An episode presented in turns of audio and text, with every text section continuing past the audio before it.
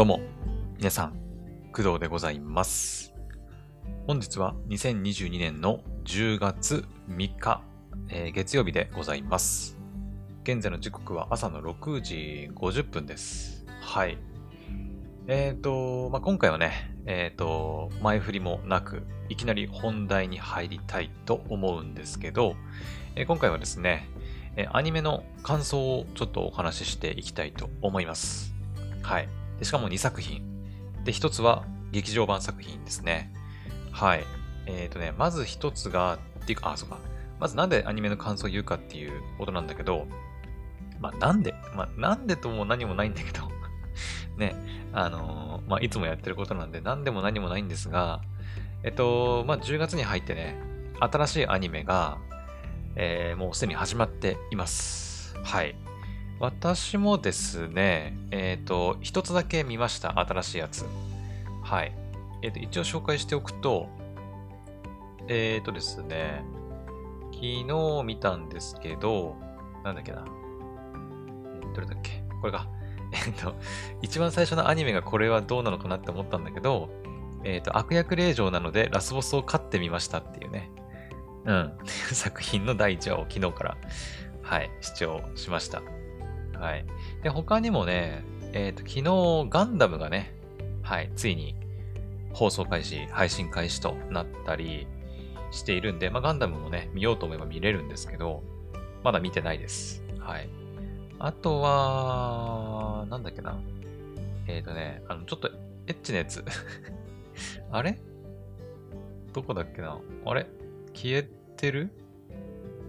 なんか、ハーレムキャンプだったかな？なんかそんな感じの名前のね、作品があったんだけど、消えてる？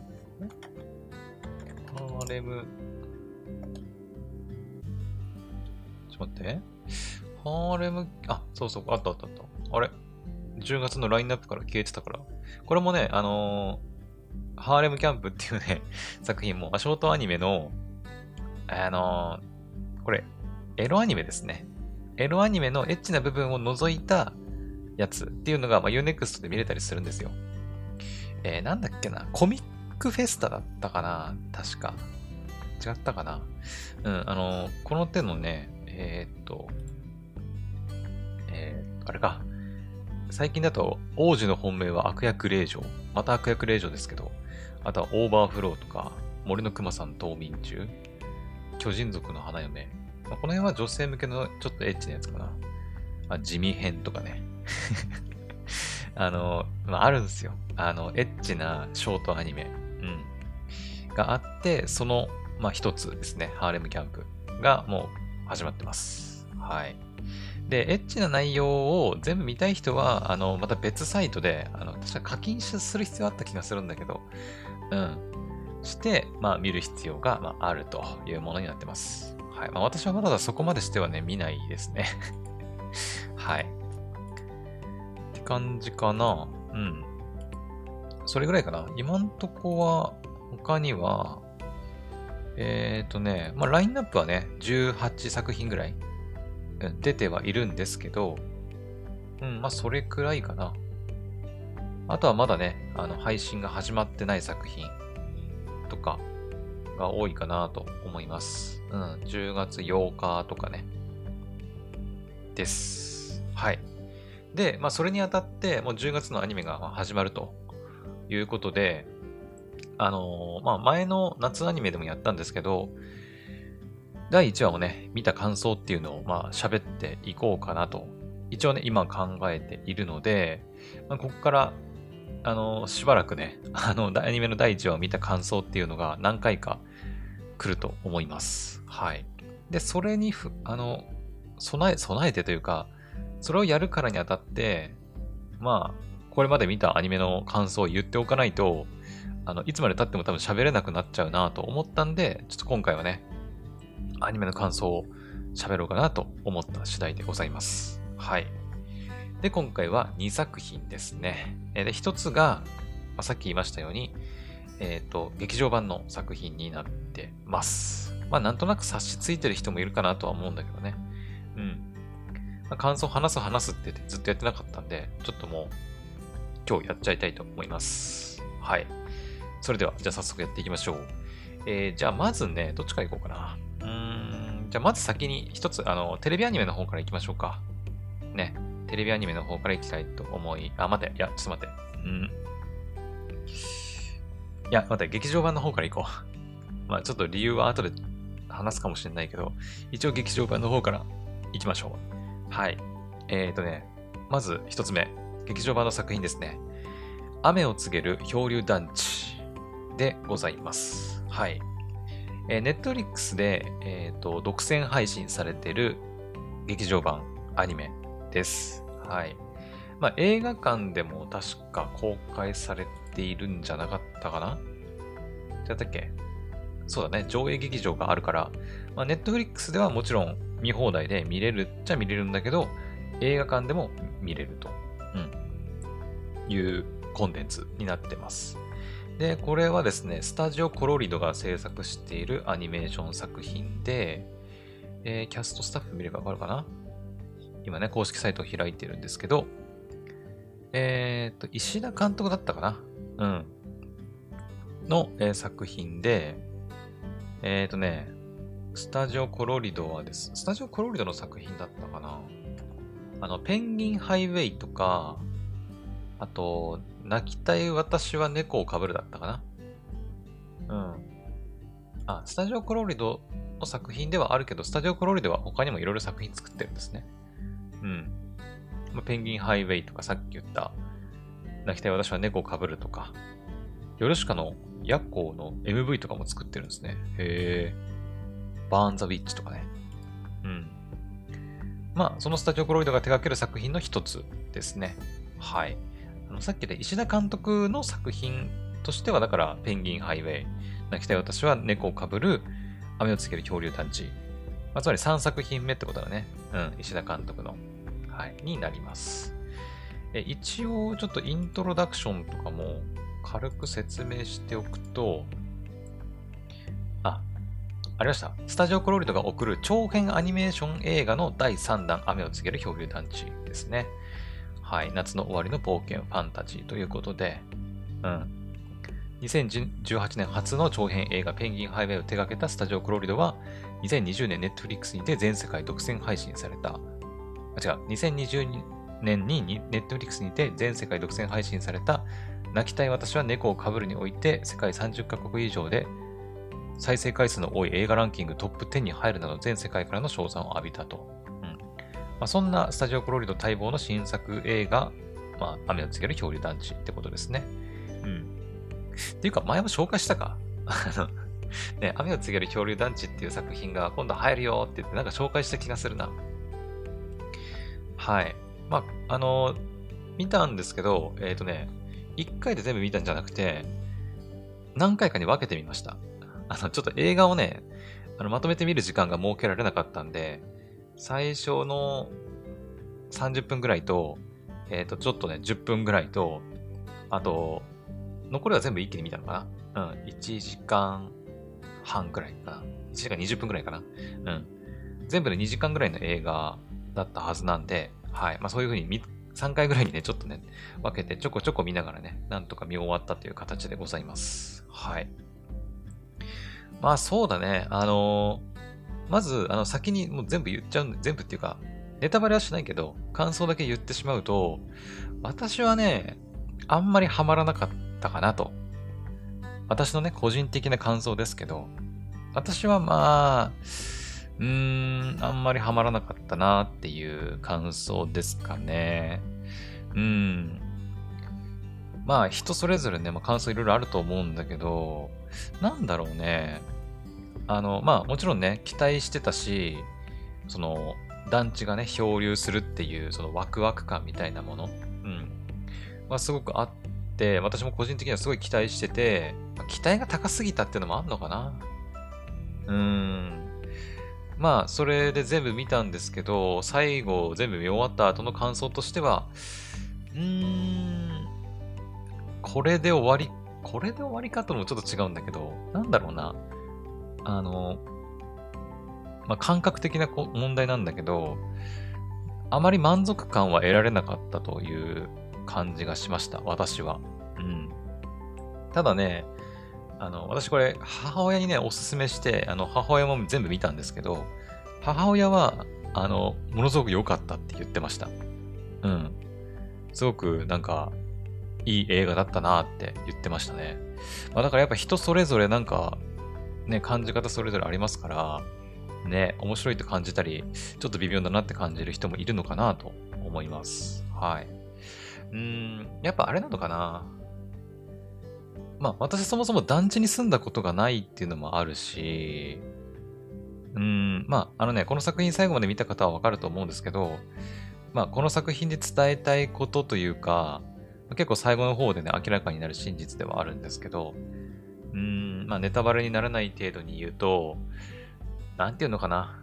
うーん、まあ、物大切にしましょうみたいな。ちょっとざっくりしすぎだけど、まあ、物を大切にしましょうとか、なんかそういうなんか昔なんか使ってたものとかさ、ね、なんか壊れちゃってないがしろにしがちなところあるかなとは思うんだけど、まあ、そういう、うんまあ、日本にはね、そういう長年使われたものにはこう魂が宿るとかさ、ね、つくも神とかね、言ったりしますけど、なんかその類の話がちょっと出てくるんですよね。うん。はい。まあ、なので、まあ、なんだろうな。うん。私はまだね、まあ30も行ってないようなまだまだひよっこですんで、人生の中で言ったら。うん。なんかこう、あ、でもね、これも言ってたな、母親は。あの、昭和っぽさがちょっとあるって言ってましたね。まあ団地その、ね、取り壊される団地に、にっていうかその取り壊される予定の団地で、まあ、巻き起こる物語なんで、その、なんだろうね、団地自体にやっぱりその昭和っぽさというか、昔の懐かしさみたいなものがやっぱね、出てるかなと思います。はい。まあだから、なんだろうな、やっぱ結構大人の方が、ああ、なんかちょっと昭和の懐かしい雰囲気あるなっていう面白さはあるのかもしれない。うん。まあ私は昭和ではなく、まあ平成のね、生まれですし、まあ、団地というものに住んだこともないし、あまりその、ね、自分の住んでた家がボロくなって取り壊されるみたいな感覚もね、いまいちわからないので、やっぱそういうのもあるのかもね。うん。人生、人生経験的に。うん。やっぱ昔からそういう経験がある人、まあ、昭和を経験してて、ね、昔の子供の頃の懐かしい雰囲気を味わいたいとかさ、あとはまあそれこそ本当にね、昔住んでた家がボロくなって取り壊されちゃってみたいな、今はなくてみたいな、そういう思いが、思いというか経験がある人が見たら、なんかこう、心にグッとくるものがあるんじゃないかなっていう気はしてますね。うん。まあだから私の人生経験のなさに起因するものがあるのかな。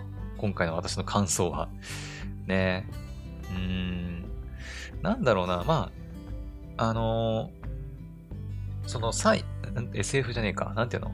その、サイエンス、SF じゃないから、うん、なんていうのかな。その、いろんな不思議現象が起きるんだけど、そのことについて、あの、まあ、科学的根拠というか、その具体的にこれがこうなってこうなるからみたいなものはないんですよね。うん。この映画通して見た感想としては。うん。不思議現象は不思議現象で終わるみたいな感じ え？みたいな。なんかそこなんかもっと解説ないの？みたいな、うん、感じがしちゃったんだよね、ちょっと。うん、もうちょっとそこ解説欲しかったなというか、え、なんでそれそうなってたの？みたいなところがね、結構あったかなと思います。あとはね、あの、ま、主人公たちがみんな小学生なんですよね。うん。大人も出てくるっちゃ出てくるんだけど、あのほぼほぼ出てこないんで、うん、ほぼね、子供たちがこう、小学生の子供たちがワーキャーしてる話なんですけど、うーん、なんだろうな。まあ、小学生がワーキャーするのは別に悪いっていうわけじゃないんだけど、うーんと、話、掛け合い自体が幼すぎて、ちょっとどこで笑っていいのかみたいなうん、まあ私ね、やっぱコメディとか好きで、やっぱアニメ見てね、笑ったりする部分があった方が、個人的には好きなんで、そういう部分もね、まあ、もう少しあってもよかったのかなっていう気はしてます。はい。ねえ。結構ね、もう、あの、まあ、公式サイトにね、泣いたり喧嘩したり仲直りしたりって書いてるんだけど、あのね、もうその繰り返しです。本当に。あの、まあ、いろいろ不思議現象が起きて、まあ、漂流しちゃうことになるんですけど、それでまあ、泣いたり、まあ、喧嘩したりするんですけど、まあ、いろいろあって仲直りしますと。と思ったら、またいろんなね、ことがあって、で、また泣いて、また喧嘩してと。で、また仲直りしてと。それをね、まあ、3回、4回ぐらい繰り返していくので、まあ、正直ね、どこで笑っていいかがわからなくて、うん。ね、あんまりコメディ的な要素はなかったのかなと。まあ、さっきも言ったように、その懐かしさとか、なんていうの、まあ、友情みたいな部分はあるんだけど、面白さで言うと、ちょっと、うん、面白さはあまりかなっていう感じだったかな。全然面白くないわけではないんだけど、難しいね。うーん。って感じです。はい。子供たちがたださ、だから泣いたり喧嘩したりするっていうと、小学生なんでね、うん、本当にただ泣いたり、ね、人を責めたりする感じするから、そんな責めんでもみたいなさ、ね。やっぱ大人になるとやっぱちょっと理性が働くから、まあいろいろ考えたりさ、ね、なんか、うん、まあ言っちゃいけないかなとかも考えたりすると思うんだけど、やっぱ小学生なんで、もう言いたいこともう言いまくりなんだよね、もう。うん。なんか余計になんかちょっとこう、ああもう、やめてくれ、喧嘩すんなよ、みたいな感じになっちゃって。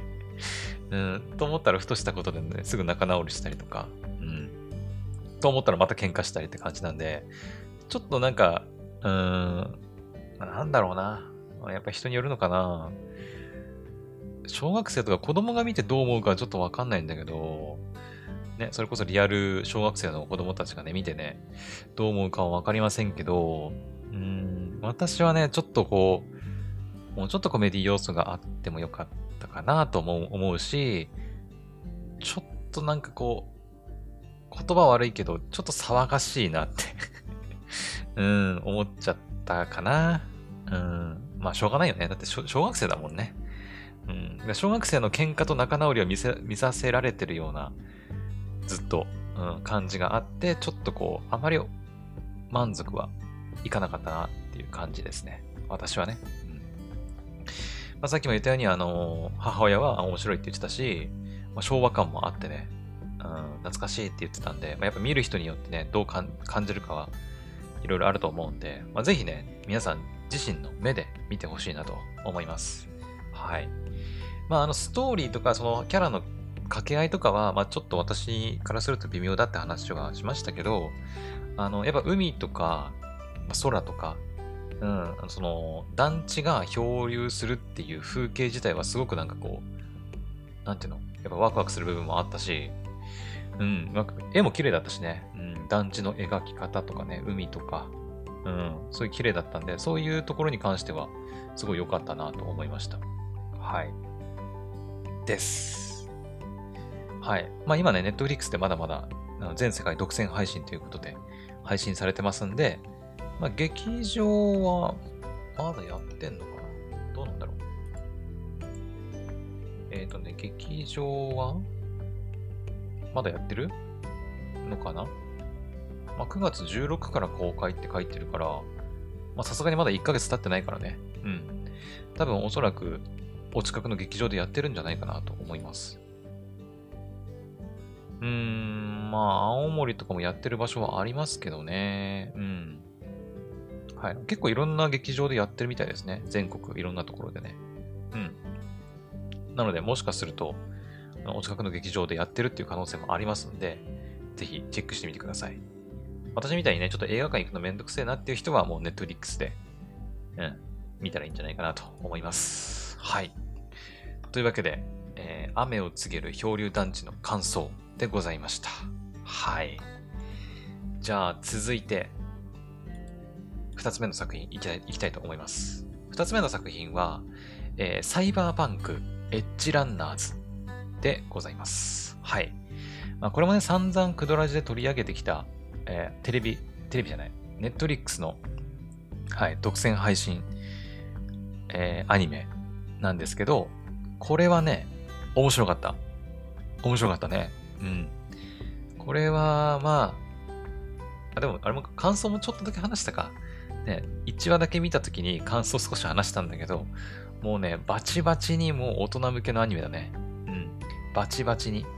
ネットフリックスでも、あれ、15歳未満？あれ、15歳になれれば、なれば見れるんだっけ？ちょっと忘れましたけど、そういう、あの、年齢制限がかかってるのがもう明らかにわかるレベルで、あの、バチバチに大人向けのアニメでございます。はい。えっ、ー、と、まあ、性的な描写もありますし、あの、女性のね、あの、おパイが おパイが、あの、普通に出てきますし、うん。まあちょっと、子供が見たらちょっとこれ何してんのって思あの、質問されるとちょっと説明しにくいシーンもね、結構 あったりするんで、まあ、大人向けの作品ですね。うん。まあだからちょっとその辺の、そういう演出というか表現が苦手な人は、うん、やっぱ今、いますよね。そういう演出というか、うん、が苦手な人ね。うん。まあいると思うんで、やっぱそういう人はちょっと避けた方がいいかなとは思いますけど、まあ全然そういうの得意だよっていう人。うん。前も言ったけど、サイコパスとか、ね。あとは、だっけ、広角機動隊とか、ちょっとやっぱそれに似たようなものがありますね。うん。まあ、アニメーション制作会社がトリガーさんなんで、もうトリガー味はね、もうバチバチにあるんだけど、うん。あの、トリガーさんの、まあ、やっぱ特徴っていうのかな。うん。描き方の、やっぱ、癖というのかな。みたいなものは、もう至るところにね、散りばめてあるんだけど、そんな中でもやっぱ、サイコパスとか、広角機動隊みたいな、まあ、アクションシーンだったり、なんだろうな、ちょっとグロテスクなシーンというか、うん、っていうのもあって、すごく面白かったです。はい。うん。えっ、ー、と、今ね、公式サイトちょっと見てるんですけど、うん、ルーシーね、よかったね。うん。まあ、今作のヒロインですよね。うん、ルーシーね。はい。まあ、主人公が、えー、デイビッド。ケンさん演じるデイビッドなんですけど、まあ、この子がね、まあ、なんていうのかな。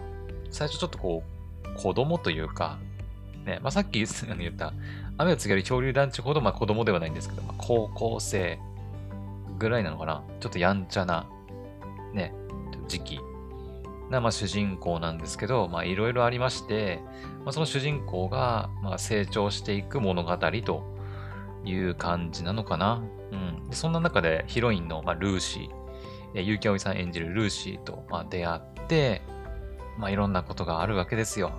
ね。うん。まあ、裏切られたりとか なんか裏切られてるシーンとかを見ると、やっぱあの、ルパン三世のね、あの、なんだっけ、あの人。ルパンとさ、あの、峰、峰藤子。あれ峰藤子だっけ？峰藤子。みたいなね、ちょっとこう、魔性の女じゃないけど、うん、そんな要素もちょっとあって、うん。まあ、ルーシーは峰藤子ほどあの、ナイスバディっていうほどじゃないんだけど、うん。あ、そうだ、これもね、言いたかったんだけど、ルーシーね、あの、夜更かしの歌の、えっ、ー、と、なんだっけ、なずなちゃん。ちょっと似てんだよな。わかんない。みんながどう思ってるかわかんないけど、私はね、ルーシー見てて、ちょっとなずなちゃんに似てんなって思いました。うん。ま、髪色もあるとは思うんだけど、なんていうの、白い、クリーム色っていうのかな。まあ、真っ白ではないんだけど、ちょっと白い髪型で、あの、なんていうのかな。こう、スラッと、どっちかっていうと、まあ、スレンダーな体型っていうのかな。で、まあ、強いし、ね、うん。みたいな部分が、なんかすごく、ルーシー見てて、あ、夜更かしの歌のなずなちゃんにすげえ似てんなって思いました。うん。あ、その後、ちょっとエロエロいっていうね あの、夜更かしの歌のなずなちゃんもさ、こう、スレンダーで、別にすごい露出が、まあ露出多いかでも、なずなちゃんは。多いか。うん、まあ、露出はいいとして、まあなんだろうね、めちゃくちゃこう、胸があるとかさ、ね、すごく、ナイスバディってわけじゃないんだけど、なんだろうね、ちょっとこう、エロい、なんか、なんか色気が出てるような雰囲気ありますよね。夜更かしの歌のなずなちゃんね。うん、それをね、こうちょっとルーシーにも感じましたね。もちろんルーシーのオパーイもあの出たりするし、ね、うん、まあそういう意味で言うとちょっと違うんだけど、うん、でもなんかこうスレンダーで強くて、髪色も似てて、ちょっとこう、エロティックな要素もあって、ちょっとなずなちゃんと似てんなって思いました。うん。だからこういうキャラたまにいますよね。でもアニメ作品とかでね。うん。なんか、すごくエロ、エロティックなボディしてるわけじゃないんだけど、なんかこう、色気感じるようなキャラクターね。うん。まあでも結構話題になってるんじゃないですか。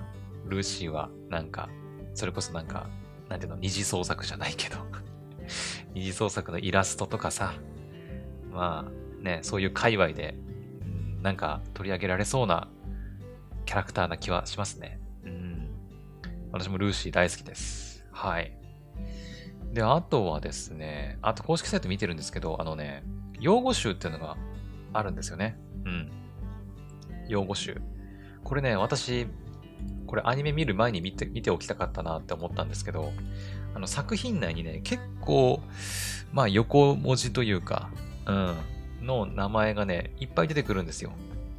今ここにはね、その ICE、対侵入電子機器とか、荒坂、まあ荒坂ぐらいはわかるけど、NCPD、ナイトシティ警察、サイバーウェア、サイバーサイコシス、サイバーパンク、サンデビスタン、スカベンジャー、ソロ、タイガー、クローズとかね、まあ、いろいろね、あの、ワードが書いてあるんですけど、途中でね、やっぱね、ワードが出てきて、ん？これどういう意味だったっけ？みたいな ことがね、やっぱあったりすると思うんで、うん。あとね、しかも、やっぱトリガーさんの特徴として、やっぱね、こう勢いがすごいね、あるんですよ。うん。その適当にやってるとかじゃなくて、やっぱ、なんていうのかな。うん、適当にやってるとか、早すぎてついていけないってわけじゃないんだけど、展開がやっぱこう、早くて、もうね、ポンポンポンポンやっぱね、話が進んでいくので、まあ、やっぱね、用語はある程度分かっておいた方が、まあ、理解はしやすいんじゃないかなと思います。はい。なので、まあ、公式サイトにね、用語集書いてあるんで、そちらチェックしてからアニメ見始めた方が、まあ、より理解できるんじゃないかなと思います。はい。うん。いや、私も見る前に、チェックしておきたかったね。気づかなかった。はい。あとは、まあ、エピソード 1? ん ?1 ってなんだ？エピソード 1? ん？これなんだ？んエピソード一覧じゃないのか？あ、エピソード5、ん？まあいや、ちょっとよくわかんないからいいや。えーと、そうだな。あとはね、まあなんか話すことあるかな？あ、でもね、まあその、私、さっき面白い、めちゃくちゃ良かったって話したんですけど、これ全部で10話構成なんですよ。で、10話までね、全部見たんですけど、あの、まあ、終わり方に関しては、うーん、まあ、ネタバレになるんで言えないですけど、まあ、いろいろ意見ある人ある、いるんじゃないかなとは思いますね。うん。うーん、まあ、アニメ全体としては、すごくね、ま、トリガーさんの味もあって、うん、面白かったなっていう。うん、それこそ第2シーズンとか入ったらまた見たいなとは思いましたけど、うん。そう、あのね、第2シーズンありそうな終わり方っちゃ終わり方なんですよね。そう。そう、だからそれをどう捉えるかっていうところはあるのかな。うん。ですね。まあ実際に見てほしいなと思います。はい。10話なんでね、普通のアニメよりも2話ぐらい短いかなと思いますんでね。うん。あ、そうだ。あとね、これ、私が1話見たあたりかなで知ったんですけど、あの、メタルギアソリッドの監督の、あの、小島秀夫監督いるじゃないですか。ゲームクリエイターの。あの小島監督もめちゃくちゃ絶賛してるらしいですよ。そう、なんかツイッターでね、めちゃくちゃ絶賛してるツイートをしてたらしくて、そう、一気見しましたって言ってるね。うん。すごい、最高って大興奮してるよ。みたいですよ。うん。これか。今ね、ちょっととあるネット記事を見てるんですけど、これはゲームウォッチかなゲームウォッチさんの、ね、記事見てるんですけど、えっ、ー、と、小島秀夫の小島秀夫監督の、まあ、ツイートで、サイバーパンクエッジランナーズを一気見しましたって。すごい最高って 昨今の国内アニメ事情下で日本の有名スタジオが海外市場で消費されてる感があったけど、これは全く違うと。世界へ向けてトリガーを絞り込んだ奇跡の一撃。僕らの世代だと、この世界観やビジュアル、川尻、川尻かな？川尻義明先生の電脳都市 OEDO808 を思い出すっていう風に言ってますね。うん。ちょっと私はね、この電脳都市 OEDO808 ってのはちょっと知らないんですけど、まあ、その作品のにちょっと似たような部分があるんだろうね。うん。で、ちょっと今回の作品、今回のあのエッジサイバーパンクとは全然関係ないんだけど、小島監督、あの、リコリス・リコイルにも ハマってたらしくて、うん、小島秀夫氏がアニメリコリス・リコイルに熱熱視線とか、4話はどこだとツイートしていると。ねえ。まあ、リコリコね、うん、私も最終回まで見ましたよ。この前のポポさんとのね、あの、ツイッターのスペースの時にはちょっと、まだ見れてなかったんで、あまり喋れなかったんですけど、うん。ポポさんは何て言ったっけな？ポポさんは、まあまあって感じだったって言ってたけどね。うん、まあまあって感じだったけど、私は、まあ良かったなとは思いましたけどね。うん。結構今期じゃない、前期かもうね、夏アニメの中では結構上位に食い込むぐらい、まあオリジナルアニメとしてもね、まあ成功だったんじゃないかなとは思いますけどね。うん。まあ、あの、リコリコに関してはまたね、別の配信で感想をお話ししますね。うん。はい。ということで、まあ、小島監督も絶賛するぐらい、まあ、面白いサイバーパンクエッジランナーズなので、ぜひ、皆さんもね、ネットフリックスでしか配信されてませんので、ネットフリックスをね、契約して、はい、見てほしいなと思います。はい。というわけで、えー、サイバーパンクエッジランナーズの感想でございました。はい。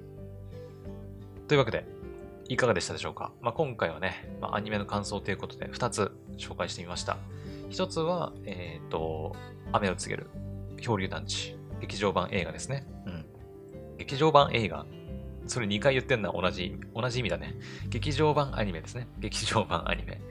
はい。で、もう一つがサイバーパンクエッジランナーズです。はい。で、これどちらもね、ネットフリックスでの配信で見ることしかできないので、はい。まあ、雨を告げる漂流団地に関しては、まあ、劇場版なんで、映画館でも見れたりはするんですけど、基本的には Netflix でしか配信されてませんので、はい。まあ、気になる方はね、Netflix 契約して見てほしいなと思います。はい。まあ、こんな感じで、まあ、アニメの感想、ね、秋アニメも第1話見た感想とかやっていきますんで、よければ今後もね、聞いてみてください。はい。それでは、あ、待って、一つお知らせ。忘れてた。一つだけお知らせ。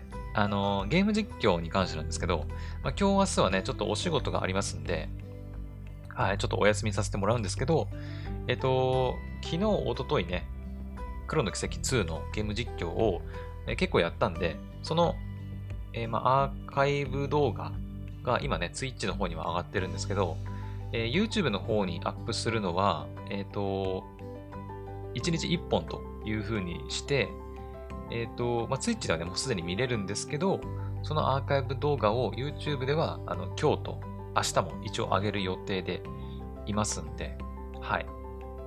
まあ、お楽しみになのかわかんないけど。ね、まあ、ポッドキャストも聞いてゲーム実況を見てくれてる人がどれだけいるかわかんないけど、まあ、そういう感じでいきたいと思いますんで、はい。よろしくお願いします。はい。というわけで、えー、今回の配信はここまで。また次の配信でお会いしましょう。バイバイ。